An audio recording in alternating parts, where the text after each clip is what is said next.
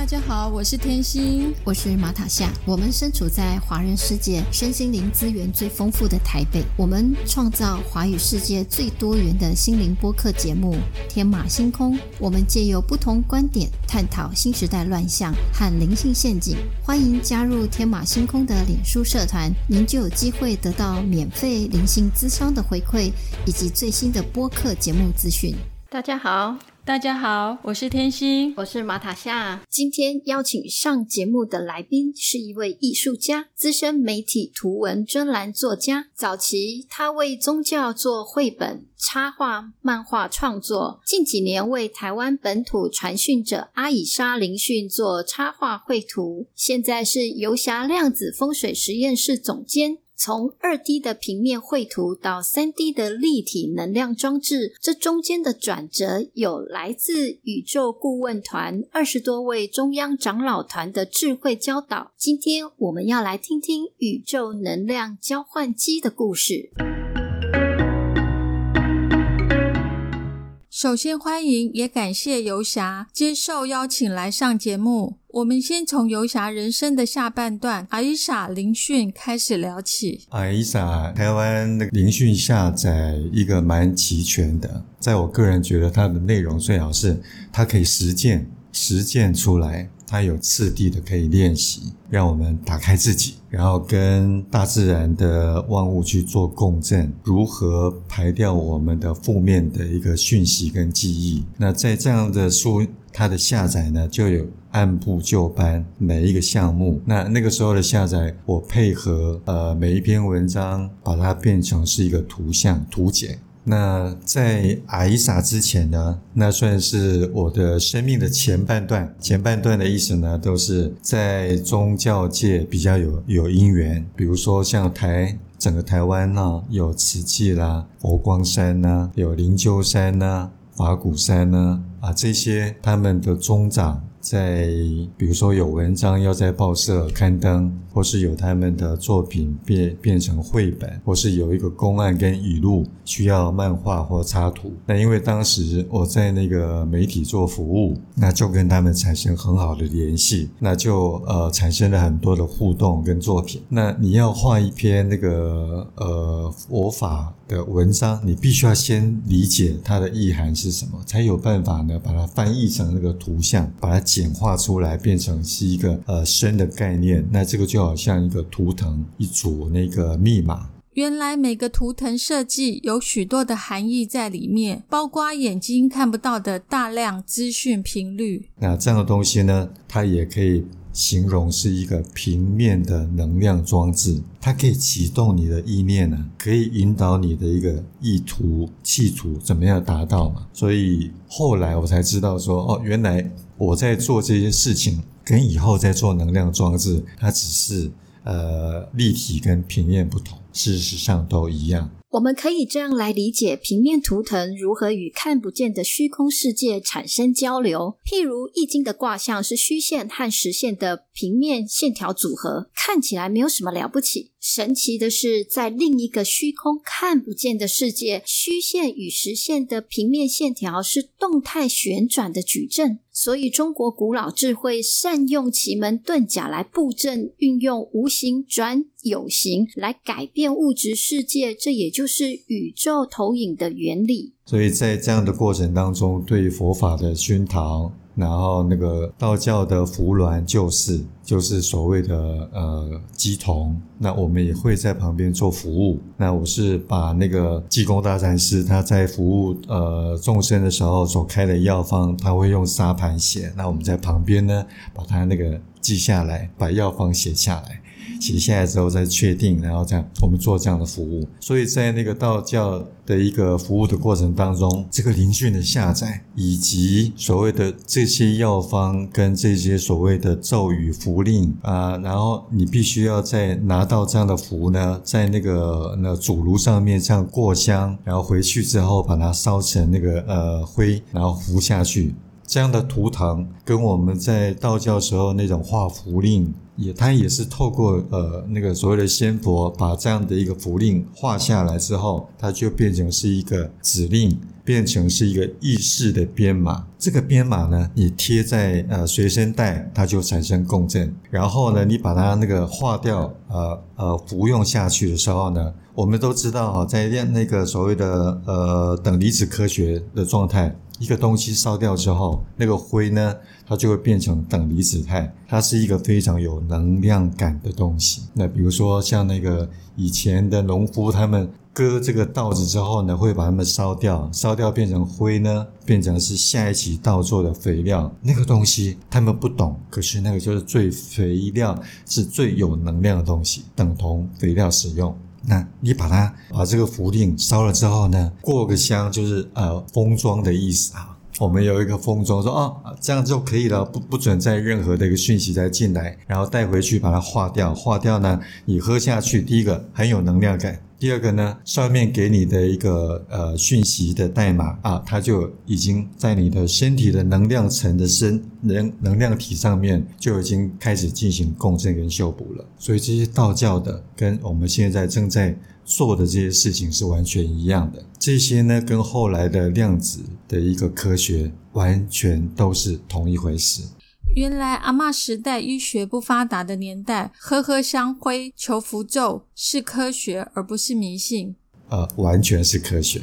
那比如说，我们现在能量装置，它有立体的，也有简化压缩到平面的，也有哦完全看不到这些东西，把这样的一个讯息波呢植入在水晶里面，它就等同是这样的一个讯息跟能量。那比如说平面的这些图腾，它为什么会有能量？就是呃，上面有教导，他把这样的一个东西变成是一个呃所谓的图像的能量导引的路径跟结构。那这样的结构呢，只要贴在身体跟身体共振的时候，这样的讯息跟能量，它就可以针对我们身体的什么地方的受损、阻塞或者不平衡，产生一个和解，产生一个平衡。那只要通了，那身体就没事了。那这些都是透过那个时候的呃能量能量教育、灵性科学教育、阿伊莎的教导，我们才能够慢慢的从宗教里面的体会领悟，然后再跟量子科学跟灵性科学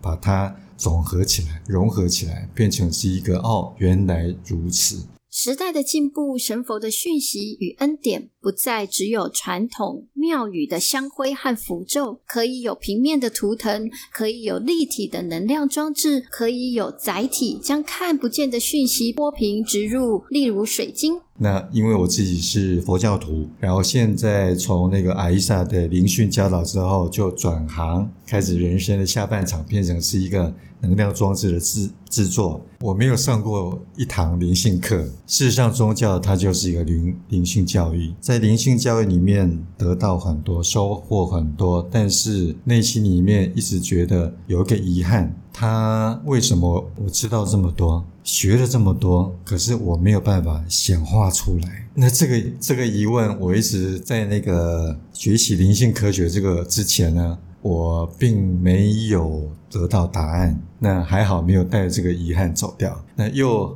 很巧的部分就是在阿伊莎的教导之后，我们又有一组人团体，它能够呃接通所谓的中央长老团，大概有二十位的呃高龄的意识，针对地球的需要、人类的需要、大自然的需要，我们找出问题，提出问题，然后跟上面的这个中央长老团呢。让以他们的大智慧分门别类的呢教导我们这个东西该怎么做出来。可以再做更多的介绍吗？关于中央长老团和星际议会的工作执行是一样的吗？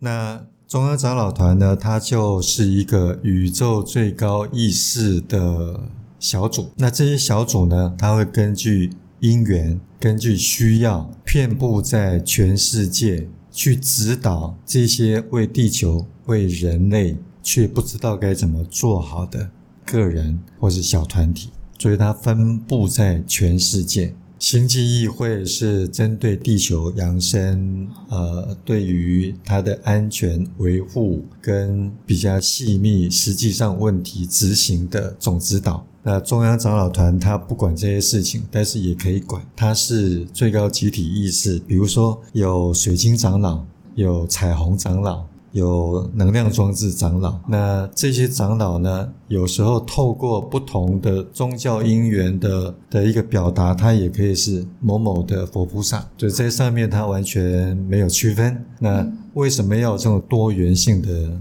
的一个小组？他们称为小组，而且他们很谦虚说，我们是来为你们服务的。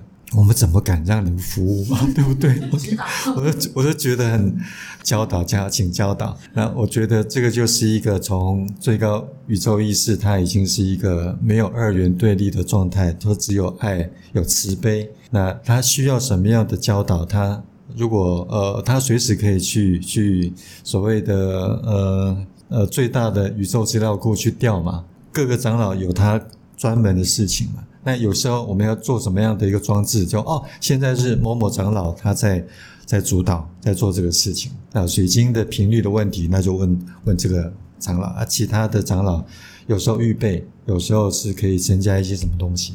它就好像是一个教授团，这是很高级别的教授团呐。我们要来请问游侠，你们的工作小组是如何和长老团一起合作显化？我们的小组呢，那它的分工呢，呃，是接训的部分是在加拿大，其中是个是我，那把这样的一个草图或是一个配备或是一个组合，呃，形成文字之后，变成那个显化成立体的装置啊，我是其中的一个一个代表，那我就是在宇宙的一个代工，那另外一个呃呃团员呢，他是属于生命之树的团员。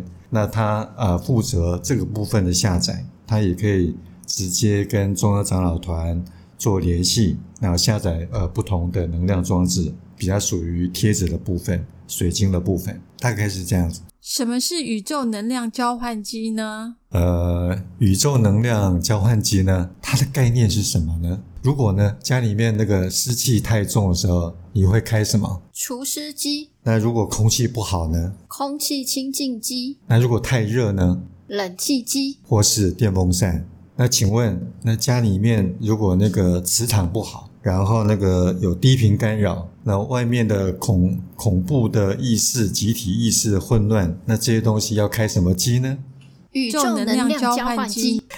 哎呀，真是答对了，他就是专门在处理这个东西的，所以我才会称为它是一个呃量子风水的主机。那要如何使用宇宙能量交换机呢？它是在艾莎在地球教导的时候的其中的一个。主题，然后我们有两位队员呢，对这个部分是有有感的，所以呢，他做了一款呃黑色的宇宙能量交换机，那我做了一款金色宇宙能量交换机，那它就变成是一件事情的呃，一定有它的阴跟阳，而且是刚刚好，所以这世界上的事情都是阴跟阳，没有所谓好跟坏，而是它必须要展现出这种阴跟阳。让它多样性，让它流动性，让它符合他所见到的人的频率。他希望是什么样的，跟他相应的，他就会去符合去选择。那这样的过程当中，就是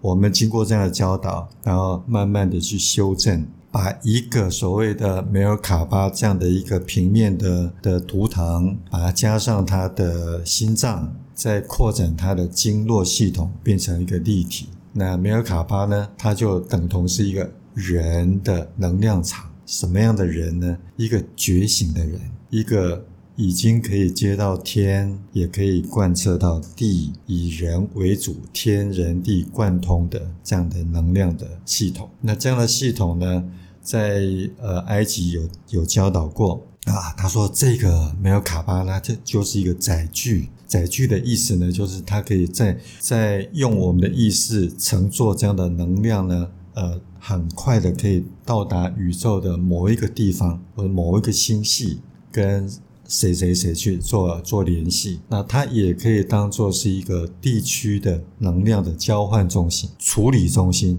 净化中心跟强化中心。那要如何使用宇宙能量交换机呢？有这样的教导，我们就把这个东西变成是一个在家庭可以摆置，在大自然环境可以挂在树下，在大自然的呃所谓的那个地地的部分、土地的部分可以埋在土地，也可以放在水域里面，它都可以马上重启那个自然环境或是整个居家空间的磁场重启。然后，呃，比较属于低频震动或是有杂讯的地方呢，它就可以开始做清理，因为它是流动的啊，它是一个像地球一样能量场的流动。那如果把梅尔卡巴这样一个能量场呢，从人体在放大之后，它就是地球的能量场的流动；再放大一点呢，它就是跟整个银河系的能量场。所以，我们从一个第三眼或者一个能量的眼睛来看的时候，它就是一个从人体可以放大到地球，可以放大到整个太阳系、银河系的一个放大。所以，它们是共通的。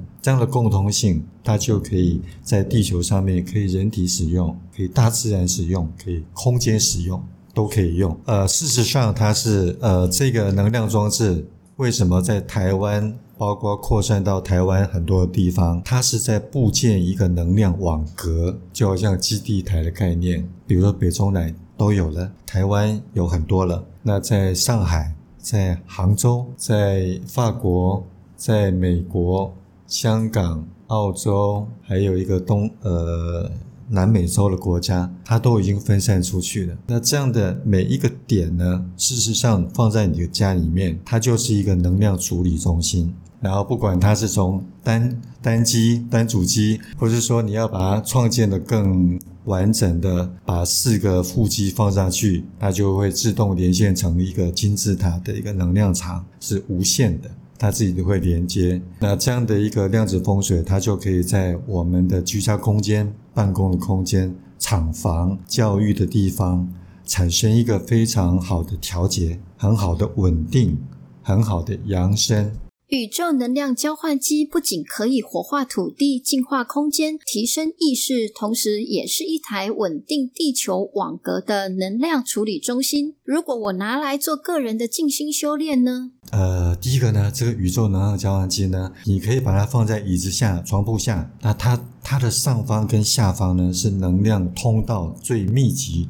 光子椅子以下，它是从海底轮开始往上贯通。那如果呢？呃，你在书房或是一个闭关室，你要把它挂在上面，越高的话呢，呃，整个房间都照顾得到。但是如果你是对于想要开通一些什么什么讯息，要打通一个什么东西，你可以尝试在它的正下方。那正下方就是一个呃能量流动最密集、快速的地方，所以它充电或是要要清一些阻阻塞，或是要打通一些什么东西都很快。宇宙能量交换器好用的地方是它挂在哪里都 OK。穴点呢，它有加成效果。比如说你你知道某个地方的呃能量点是非常高的，你把它放上去之后呢，就变成是。量子叠加，马上又嘣，就就会跟上来，屡次不宣。那对于能量麻瓜也有用吗？做能量装置这么久，我觉得有一个非常重要的讯息要跟大家分享，包括制作的人一开始都都在追求能量的强大，这个能量多强多强多强多强，强到会麻手麻脚麻呃发那个那个呃给我回怎么讲？鸡皮疙瘩也会起来，或者头头晕脑胀，或者心心跳加速，就代表这个东西很厉害。那这个很厉害，事实上这么强的能量，你让一个三岁的孩子去用的时候，他会怎么用？你让一个丢给一个叛逆的孩子，他会怎么用？你拿给一个被一直被欺负、身身心灵都被欺负、满满身都是伤痕的这样的人？你丢给他极强的能量，他会怎么用？那你丢给一个一个修养很好的，然后那个非常稳定的人，他会怎么用？我在讲的东西的重点就是不要一昧的追求能量这个东西，它就好像它会上瘾。能量如果显化成物质，或者在物质界震动的话，它就会变成是一种依赖。能量装置是一种依靠，在就像是一个辅具一样啊，辅助现在哪一个地方生命的状态不是很好，我必须要透过这个东西帮忙度过这个阶段。你可以拿能量装置适合的帮你协助过，就好像你不小心脚拐拐到了，就给你一个拐杖嘛。那这个就是能量。的装置的一个意图，它不能如果说有一些呃制造者或是开发者或是产生者，他一昧的追求这样的一个能量强度的话，它就变成是会让人变成是一个依赖。你那种自主性跟免疫力，包括那种造物主的那种完全可能性的展现，你就出不来，你会被绑住，会被困在那个能量物质振动的幻象里面。它可能是一个监牢。宇宙能量交换机不单单是能量装置，更是一件艺术作品。游侠将艺术和工艺结合，再融入阿以莎的智慧教导，显化出物质与虚空的灵性科学装置。下一集有更多能量装置的使用和实验，更多的图腾下载介绍。我们下集见，感谢你的收听。节目下方有抖内捐款连结，只要请天星和马塔霞喝一杯咖啡的消费金额，就可以支持天马星空制作更多的节目。如果你喜欢我们的节目，记得按订阅和分享。如果你是用 Apple Podcast 收听，请给我们鼓励，按星星点评。我们下次见。